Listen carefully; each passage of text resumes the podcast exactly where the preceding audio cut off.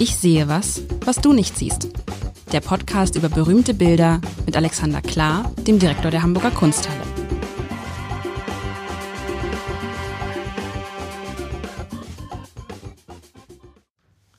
Herzlich willkommen. Mein Name ist Lars Heider und ich freue mich, dass ich einmal Corona-gerecht, einmal wieder Corona-gerecht äh, mit Alexander Klar, dem Direktor der Hamburger Kunsthalle, ich sehe was, was du nicht siehst, spielen kannst. Hallo, Alexander. Mit gehörigem Abstand. Das sind mindestens acht, nee, so wie ist das? Das ist mindestens sechs, sieben Meter. Das ist ein sehr, sehr langer Tisch, der uns hier trennt, aber ähm, es da passen ist, viele Bilder drauf. Es ist so. Und darf ich einmal, Alexander, wir kriegen, das ist ja so toll, wir kriegen ganz, ganz viele Post von unseren Hörerinnen und Hörern. Ich habe mal meine Brille nicht mit, aber hier ist ein, ein Leserbrief, den hast du mir geschickt. Ein Hörerbrief. Leserbrief ist ja Quatsch. Ein Hörerbrief. Sehr an den Direktor der Hamburger Kunsthalle, sehr geehrter Herr Klar. Ich bin Fan des oben genannten Podcasts. Damit meint er hoffentlich, ich sehe was, was du nicht siehst, ja. Und ich benötige Kunst, besonders Malerei wie die Luft zum Leben. Ich bewundere und genieße die Art, wie Herr Haider vom Hamburger Abendblatt wie ein versierter Journalist eben Fragen stellt, als wäre er von der Materie total unbeleckt. Und die Antwort ist, er ist von der Materie total unbeleckt. Das sage ich das jetzt. kann er nicht mehr behaupten, oder? Dies mit Absicht, um anderen zu zeigen, dass auch bei Kunst jede Frage, Bemerkung und Meinung erlaubt ist, mit dem Ziel, Barrieren abzubauen. Ah, soweit erstmal. Das fand ich ein, das ist ein schöner Brief. Das ist doch und so. Und tatsächlich gibt's ja sowas häufig. Vielleicht lesen wir es mal häufiger vor. Alexander, du unbeleckt gehe ich in diese, in diese neue in neue Stunde. Wichtig ist, dass wir beide, habe ich jetzt gelernt, wir müssen immer ganz dicht Ganz dran, dicht ganz, weil ja. weil weil es ist halt sonst so. Und du hast mir was ganz was hast du mir denn diesmal mitgebracht? Das sieht aus ähm, als hättest du das zu Hause stehen gehabt im Bücherregal. Nee, Nee, nee. steht unter einer Glashaube im, äh, in der Ausstellung der Galerie der Gegenwart. Also ich, sag, ich beschreibe es mal. Ich sehe, es sind drei verschiedene Skulpturen. Und man kann sagen, äh, auf, so einem, auf so einem Holzsockel und es sind irgendwie Männer mit Holzbein, das heißt Männer, Figuren, seltsame Gestalten, die mit so Art Decken ineinander geknotet sind und einmal haben sie so, einmal hat er so einen roten Kopf und so einen grauen Kopf und mal so einen gelben und dann einen gelben und rot, so, die, die, also keine richtigen Menschenköpfe, aber auch auch keine Monster, aber irgendwas dazwischen. Sieht eigentlich ganz witzig aus. Äh, und sind dann so zusammengeknotet, als ob sie nicht auseinandergehen können. Also einmal in so eine Art Decke, vielleicht auch in so eine Art Küchenhandtuch. Wie groß ist das in Wahrheit, diese, wie groß sind die? Nicht besonders Gerade groß. mal 23 Zentimeter groß. 23. Also. Also sieht irgendwie, irgendwie, irgendwie ganz witzig aus. Keine Haare, also Glatzköpfe mit deformierten, derangierten Schädeln, rot und gelb angelaufen. Ja, ganz witzig. Stehen die nebeneinander? Die stehen, also diese drei, also es ist jeweils immer ein Paar auf einem äh, Dreibein und ähm, also sind Arbeiten von Thomas Schütte und haben den wundervollen und sehr passenden Namen United Enemies, ähm, was ich glaube man besser gar nicht darstellen kann. Joe Biden und Donald Trump, deswegen hast du es mit. Kannst du mal sehen, wie aktuell man manchmal arbeiten kann. Ähm, ja, also ich, ich hatte ja auch irgendwann versprochen, dass ich mal was äh, Lustiges vorbeibringe. Und Ja. ich habe immer gedacht, was, was ist denn lustig? Also das Problem im Museum ist ja auch, wäre es nur so lustig auf eine karikaturhafte Weise, ähm, äh, wäre es nicht im Museum. Ähm, man bleibt bei vielen Sachen äh, hängen, zum Beispiel Spitzweg. Ähm, wir haben da ein paar Spitzwegs in der Sammlung. Ist Spitzweg lustig? Ähm, aufs, also wenn, dann wäre es sehr kurzanhaltender Humor. Und also ich, ich bin schier verzweifelt an meiner an meinem Ver- Ver- Versprechen, was Lustiges zu finden, weil so einfach funktioniert's nicht. Aber jetzt ist es dir gelungen. Ist es gelungen? Findest Ich finde, ich finde, ich finde es lustig und zwar in dem Moment, wo du sagst United Enemies, also äh, vereinte Feinde. Und dann sehe ich diese Bilder mit einem, vor allen Dingen, wenn man die dann so, ich habe die so nebeneinander hingelegt. Das kannst du von da hinten ja nicht sehen, aber erst sind sie so ganz äh, in Feindschaft verbunden, dann guckt der eine von unten den anderen so ein bisschen so, oh, wer weiß. Und am Ende gucken sie beide so in die Kamera so irgendwie fast schon befriedet, will ich nicht sagen, aber so. Naja. Und es ist, es ist so, es sieht aus, erst sehen sie aus, als ob sie so kämpfen würden und so rangeln und ich muss hier weg, weißt du? Der eine versucht irgendwie rauszukommen aus dieser Umklammerung, dieser Fesselung und am Ende haben sie sich irgendwie damit abgefunden und stehen da so und gucken einfach, der guckt doch herrlich hier, dieser, dieser Rot, schielt so ein bisschen, herrlich.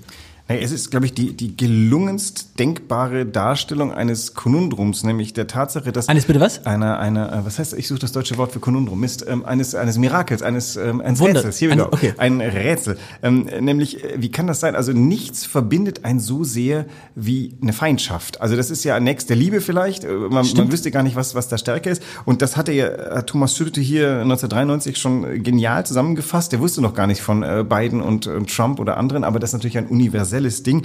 Die, ähm, die sind miteinander verschnürt, denn ähm, aus Feindschaft kommt man ja nicht heraus. Und das verbindet einen, die Feindschaft. Ist das nicht rätselhaft und ganz komisch? Ich finde es nicht, mir fallen dann gleich so, so viele Sachen ein. Denk mal an Ralf Stegner, den SPD-Politiker aus Schleswig-Holstein und Wolfgang Kubicki, die ja im, über 25 Jahre, glaube ich, im Landtag in Schleswig-Holstein davon gelebt haben, dass sie sich über den jeweils anderen lustig gemacht haben. Und Wolfgang Kubicki sagte dann, als er wegging, es fehlt ihm richtig Ja. was.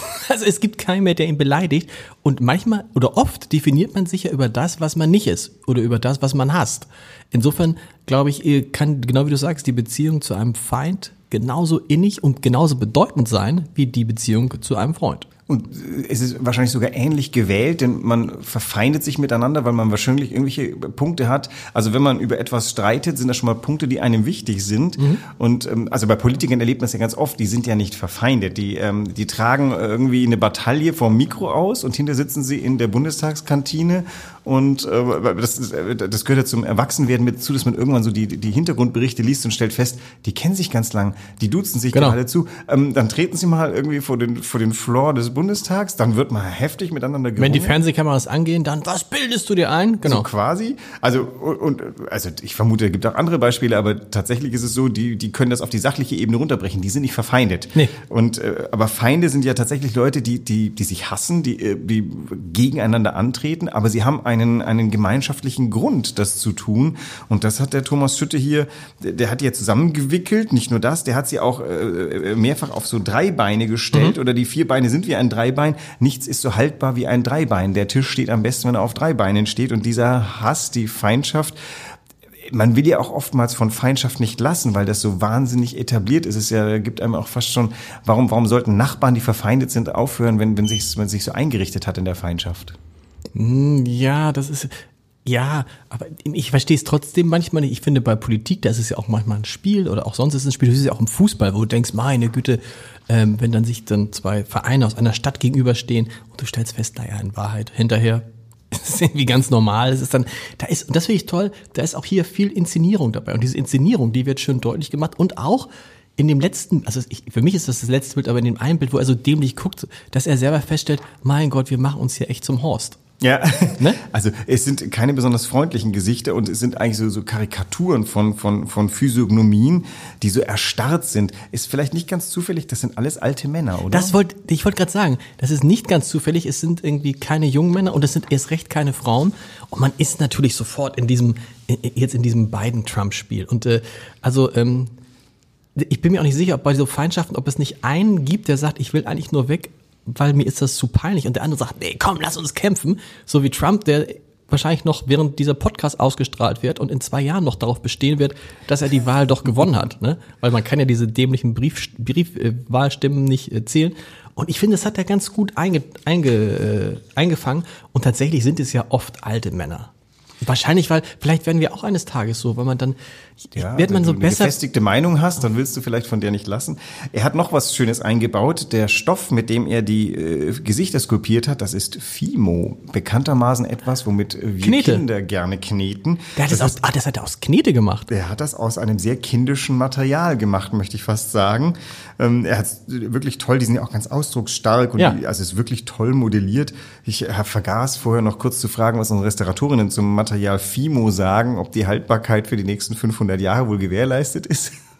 Vielleicht wird ein bisschen Er, er gießt diese Skulpturen ja auch äh, mittlerweile in sehr, sehr großformatige ähm, äh, Versionen. Das heißt, die gibt's, glaube ich, in der Edition von ich weiß nicht wie vielen, die schon in Berlin und in New York gestanden haben. Den, den Künstler gibt's noch? Der Den, äh, arbeitet noch Thomas hier. Schütte, der Ganz ist junger sehr Kerl. lebendig. Der Okay. hat äh, Was haben, was haben die denn und was haben die denn unter äh, unter diesen äh, Wickelröcken an? Auch die Wickelröcke sind so herrlich, weil das so, das eine ist ja so ein Feudel, das andere hat sowas von so, einem, so, äh, so, so eine Decke und das dritte ist so ein japanisches irgendwas.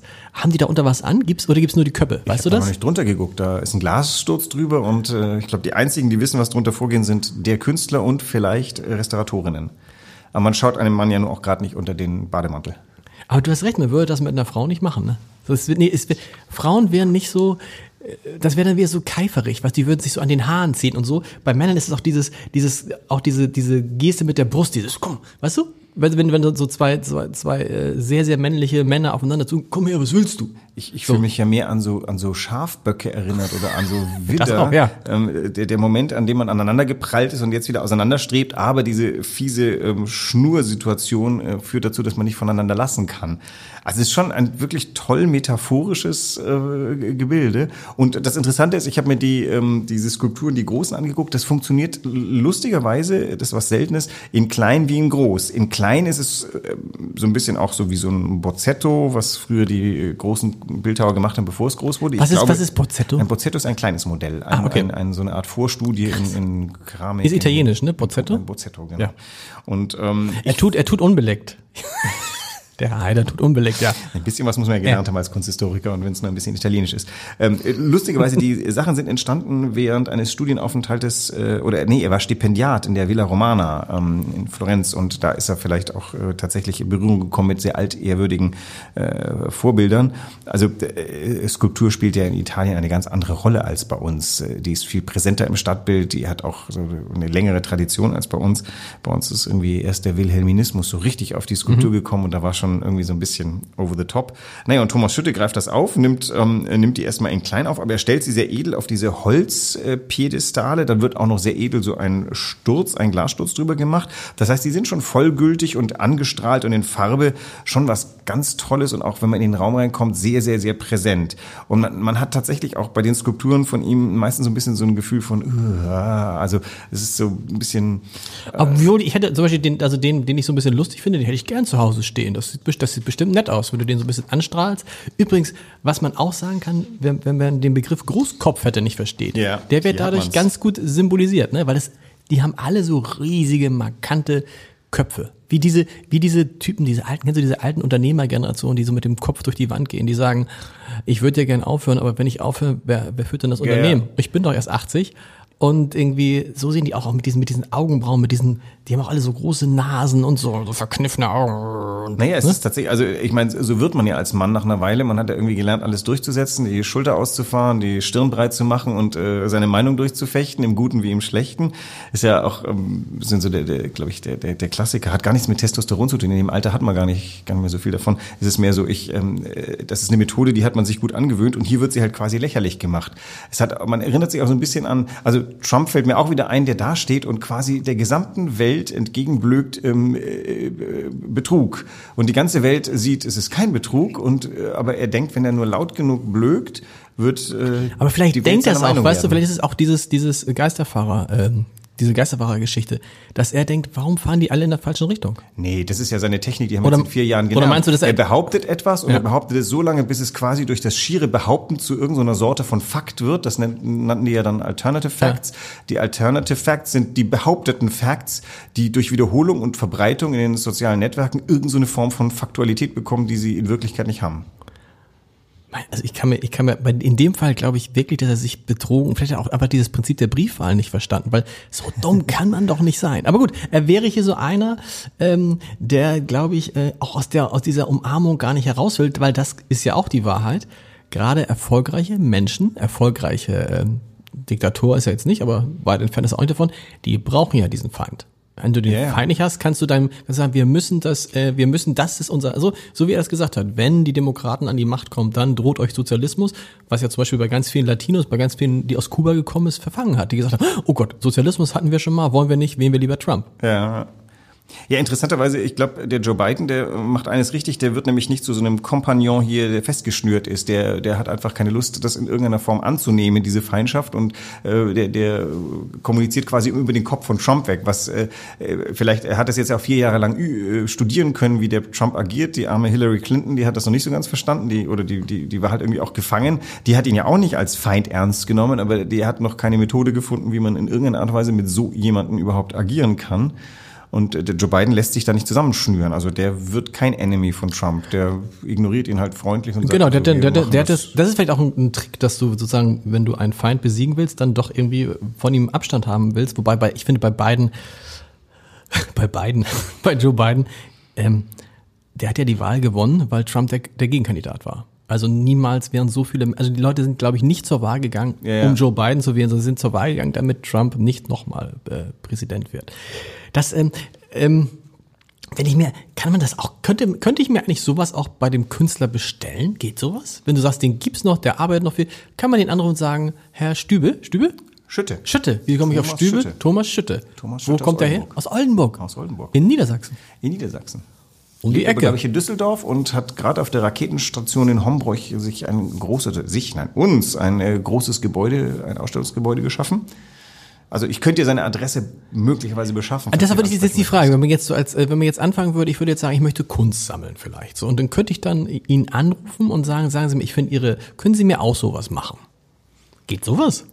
Ähm, Ich vermute mal, wenn, äh, wenn Geld im Spiel ist, wird da meistens ein Galerist sich zwischenschalten, der erstmal abklopfen würde wahrscheinlich, wie ernst es dir ist und wie ernst ist dann immer die Frage, äh, würdest hast du das Geld? Hast du das nötigen, Genau, Funds bereithalten dafür. Ah, Da müsste man so tatsächlich so wie beim Hauskauf so, so eine äh, Finanzierung vorlegen?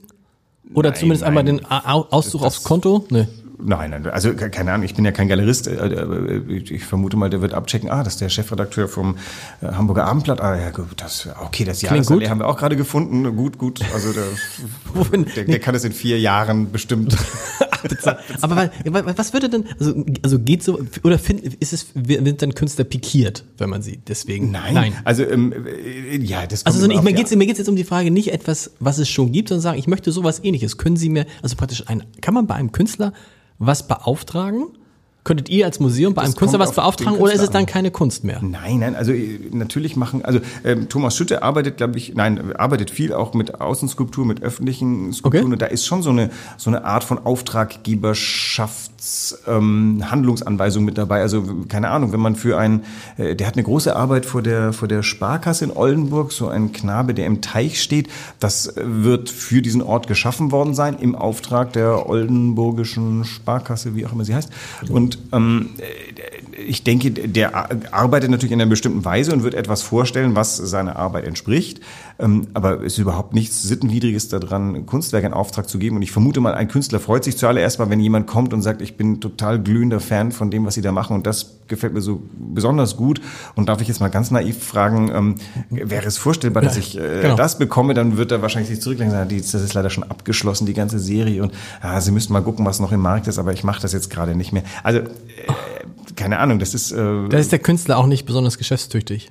na, nee, jetzt geraten wir in das Feld. Du, äh, würde der Künstler signalisieren, dass er beliebig viel davon nachmacht, würde er seine eigene Geschäftsgrundlage zerstören. Denn wovon leben wir? Von dem Unikat. Das heißt, es wird Okay. nie etwas dasselbe mal noch geschaffen werden. Und einfach, wenn, wenn sich ein Künstler vor lauter Aufträgen nicht retten kann, dann wird er halt auch so leicht äh, nicht sagen, nee, mache ich gerne, sondern das ist... Ähm, Vielleicht, also ich habe so die Erfahrung gemacht, zumindest wenn man als Museum kommt, wenn das eine interessante Aufgabe ist, wenn da, wenn man gefordert wird. Also jeder Mensch möchte gerne gefordert werden und ich versuche ja immer Menschen um mich herum zu fordern. Das mache ich auch bei Künstlern.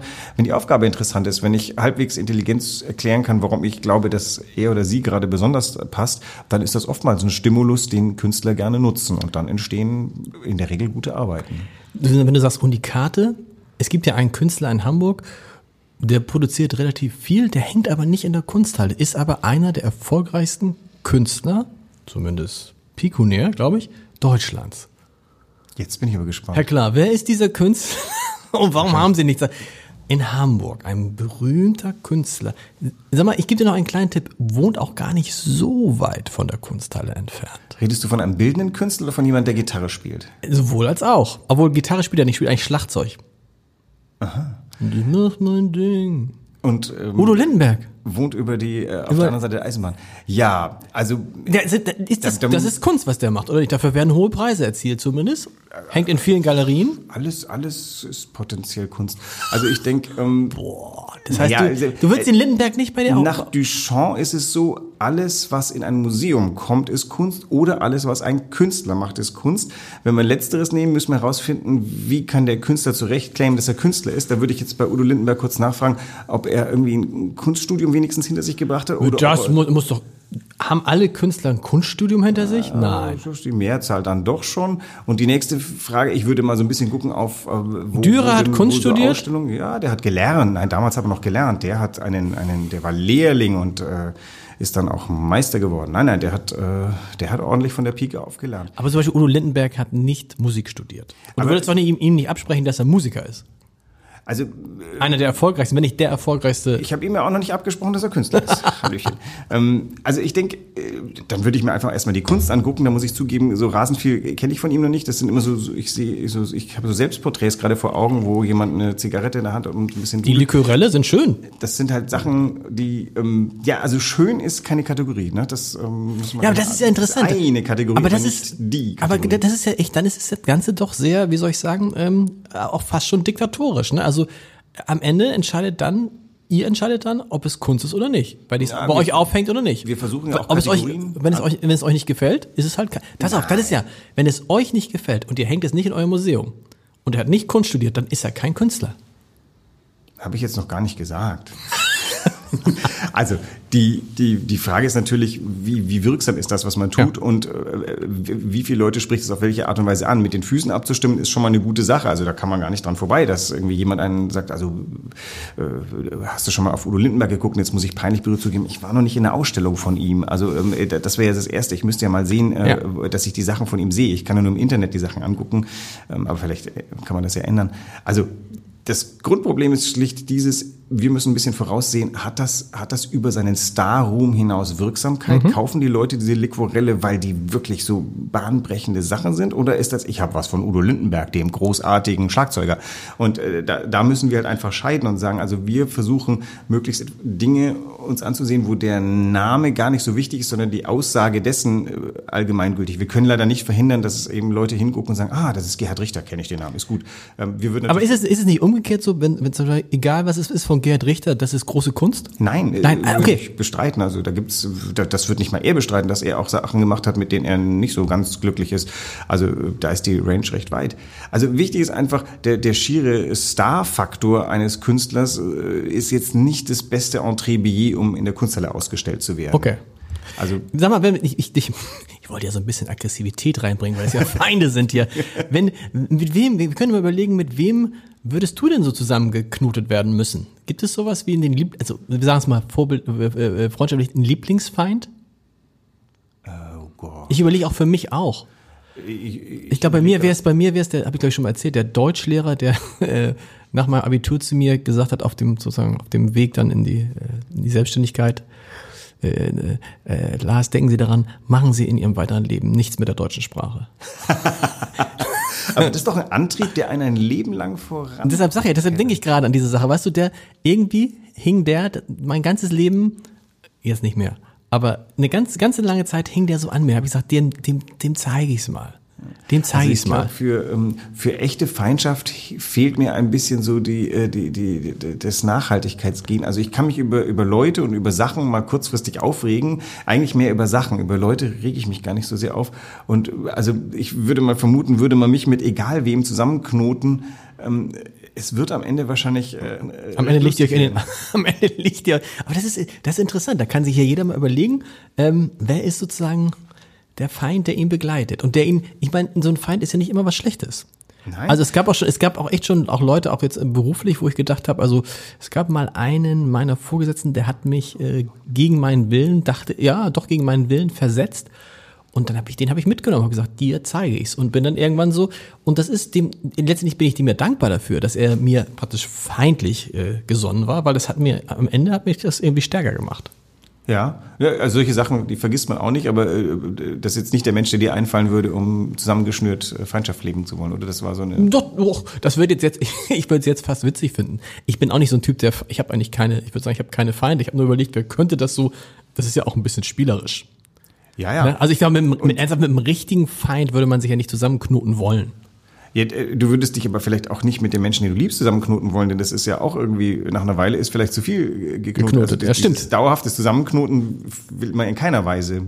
Stimmt, nee, das immer, das, das, das stimmt. Nee, im Gegenteil, also wir sind ja sowieso grundsätzlich so, oh Gott, jetzt kommen wir schon fast in den, in den Bereich des Gute Nacht Podcasts, ähm, den es neuerdings gibt bei uns, in, in dieses, ähm, zu eng ist mir sowieso immer ein bisschen, bisschen schwierig. Das sieht man auch bei den beiden. Am Ende können die nichts damit anfangen ähm, zu eng zusammen sein. Übrigens bei den beiden, das sind ja immer unterschiedlich. Ich habe jetzt so getan, als ob das eine Reihenfolge ist, ist völliger Quatsch, ne? Es sind Nee, die unterschiedliche, sind, äh, unterschiedliche Menschen. äh, Die kann man äh, so und so aufstellen. Aber alle eben gleich. Aber alle auf Alte so, Holz, auf so Holzstäbchen stehend. und alte Männer. Was bringst du nächste Woche mit? Kannst du das schon, kannst du das schon sagen? Oder demnächst? Wir müssen, manchmal tauschen wir ja auch Podcasts hin und her. Es ist alles völlig verrückt. Was kommt noch so? Ich, ich dachte mir, ich bringe mal was äh, richtig Altes und was sehr Architektonisches mit, Ah. nämlich Kerker. Kerker. Karcheri. Vielen Dank.